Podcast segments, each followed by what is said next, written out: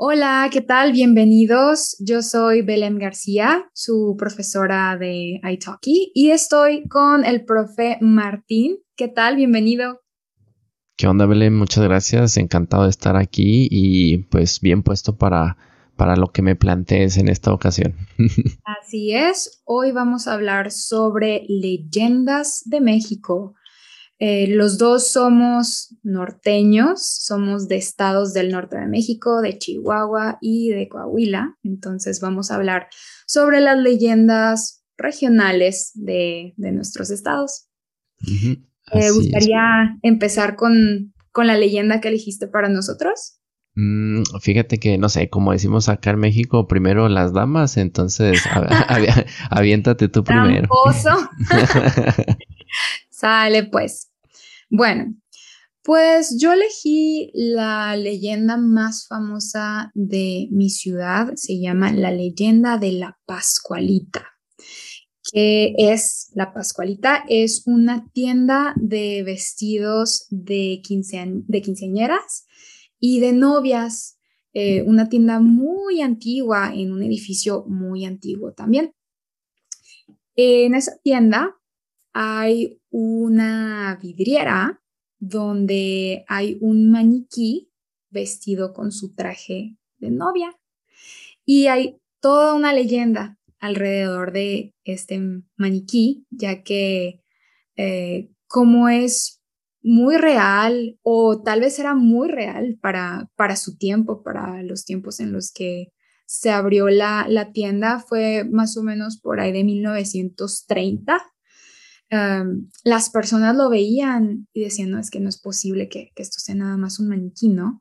Es, es la hija, es, es la hija de la dueña. Entonces, todo el mundo pensaba que era la hija de la dueña que se murió en el día de su boda y que fue embalsamada y puesta para exposición.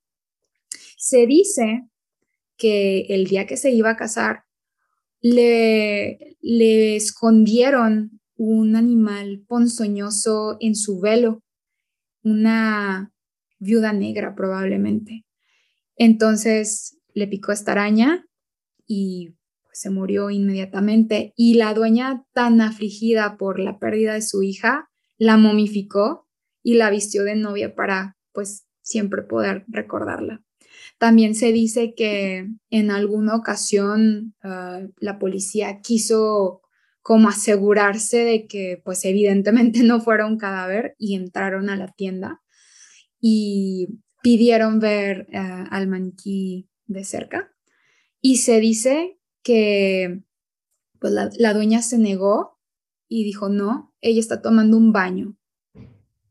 Y posteriormente sacaron al maniquí envuelto en toallas como si realmente fuera una persona que la estaban bañando. Entonces, esta es como la, pues la leyenda más, más importante de, de mi ciudad y siempre que pasas por el centro, tienes que voltear a ver si está ahí la Pascualita, ¿no? A ver si se mueve o algo.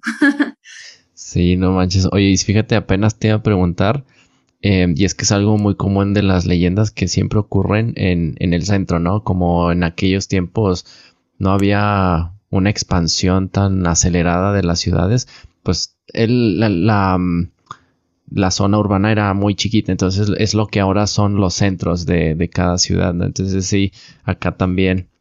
Y mira qué tétrico eh, mm, embalsamar a la, a la hija para recordarla y tenerla ahí, ¿no? Es, una, una leyenda tétrica.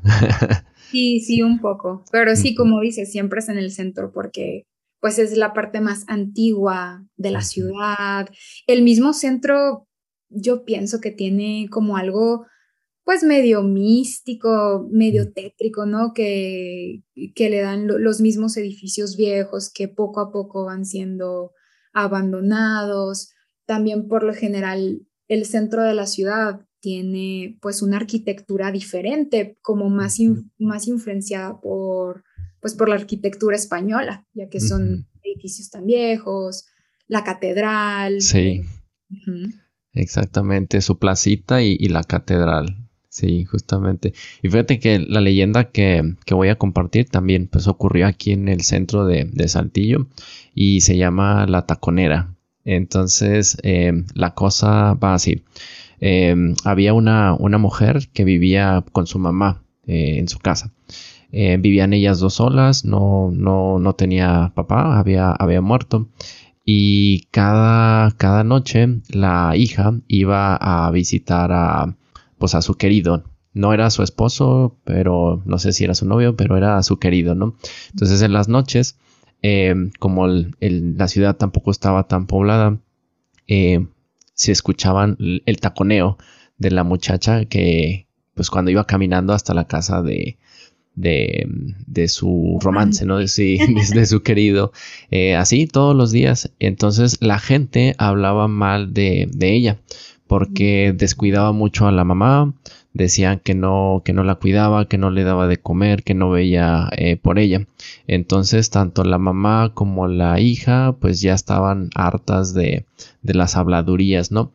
Pero ocurrió algo trágico que un día em, la, la chava regresó a la casa y encontró a la mamá muerta. Entonces se dice que en aquel tiempo, cuando una persona moría sola, totalmente sola, pues no sé, que el alma, su alma no iba a ir al paraíso, cosas así. Entonces se lamentó mucho la hija y, murió del, lamento, ¿no? O sea, la misma tristeza la, llevó a la, muerte. Pero meses después, eh, los vecinos decían que seguían escuchando los tacones y la, muchacha ya se había muerto. Eh, y cosas curiosas que dicen que querían seguir el sonido, o sea, seguían el sonido y esperaban ver a lo mejor una sombra o algo, pero no veían nada, solamente se escuchaban los tacones, el taconeo. Entonces de ahí viene la leyenda de, la taconera. Y otro dato interesante es que dicen que las personas solamente escuchan los tacones si van en la misma dirección que iba la muchacha a la casa del querido. Es decir, si la persona iba en sentido contrario, no se escuchaban los tacones. Solamente cuando iba hacia a la casa de, del querido, ¿no? Del, de, su pareja. Eh, y eso está tétrico también. ¡Qué miedo! sí, exactamente. Y hay varias leyendas también, pero esa fue la que más me, llamó la, atención para, para, compartir. Hay otra que se llama El Callejón del Diablo, pero no sé si esa sea muy común como que en varias ciudades de, de, México, ¿no? Entonces está el Callejón del Diablo, el Callejón del Beso, por ejemplo, en Guanajuato, ¿no? Sí, este, ajá. Justo te iba a comentar que esa es una de las leyendas más famosas de, México. Incluso, pues, cuando los turistas visitamos la ciudad, pues es como un requerimiento ir ahí, ¿no? Al, callejón del beso. Y la llorona también, ¿no? Sí, la llorona también. la más famosa. Sí, que de hecho hay películas infantiles con, con, ese tema, ¿no? De las leyendas. Eh, la leyenda del charro negro, no sé si te suena eso también. Eh, pero sí, una de las más famosas es la de La Llorona, exactamente. Como muy icónica de México. Sí, sobre todo porque no corresponde a una región en específico, sino que en todo el país se dice que, que se escucha la llorona cerca de los cuerpos de agua, ¿no? A, mí, a mí me ha tocado escuchar pues historias de, de personas que pues se van al, al, campo, se quedan en una, en una cabañita cerca del río y que escuchan ruidos en la noche, que, que, los animales de las granjas se ponen muy inquietos, eh, los perros empiezan a ladrar y pues está curioso, ¿no? Que, que es algo como, como más generalizado, ¿no? Que, ah, como que en todo el país pasa eso. sí, oye, yo pensé que ibas a decir, me ha tocado escuchar a la llorona y dije, ay, cabrón. No, yo creo que no estaría aquí hablando contigo. ya sé, así que no, cállate los ojos, como que la voy a escuchar.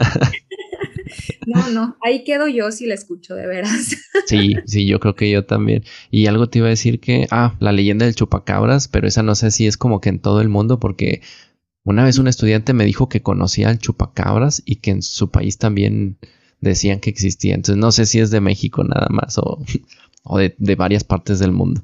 Sí, puede, puede ser que sea algo más, más internacional. Estaría interesante después eh, comparar las leyendas mexicanas con las leyendas alrededor del mundo. Exactamente. Bueno, pues lo dejaremos para otro episodio porque ya se nos está acabando el tiempo. Muchas gracias por tu colaboración y pues espero que volvamos a charlar pronto. Sí, claro que sí, igualmente. Y pues hay que nos dejen algún comentario eh, en, el, en, el, episodio, ¿no? Eh, y pues bueno, gracias y nos vemos, Belén. Hasta luego, muchas gracias.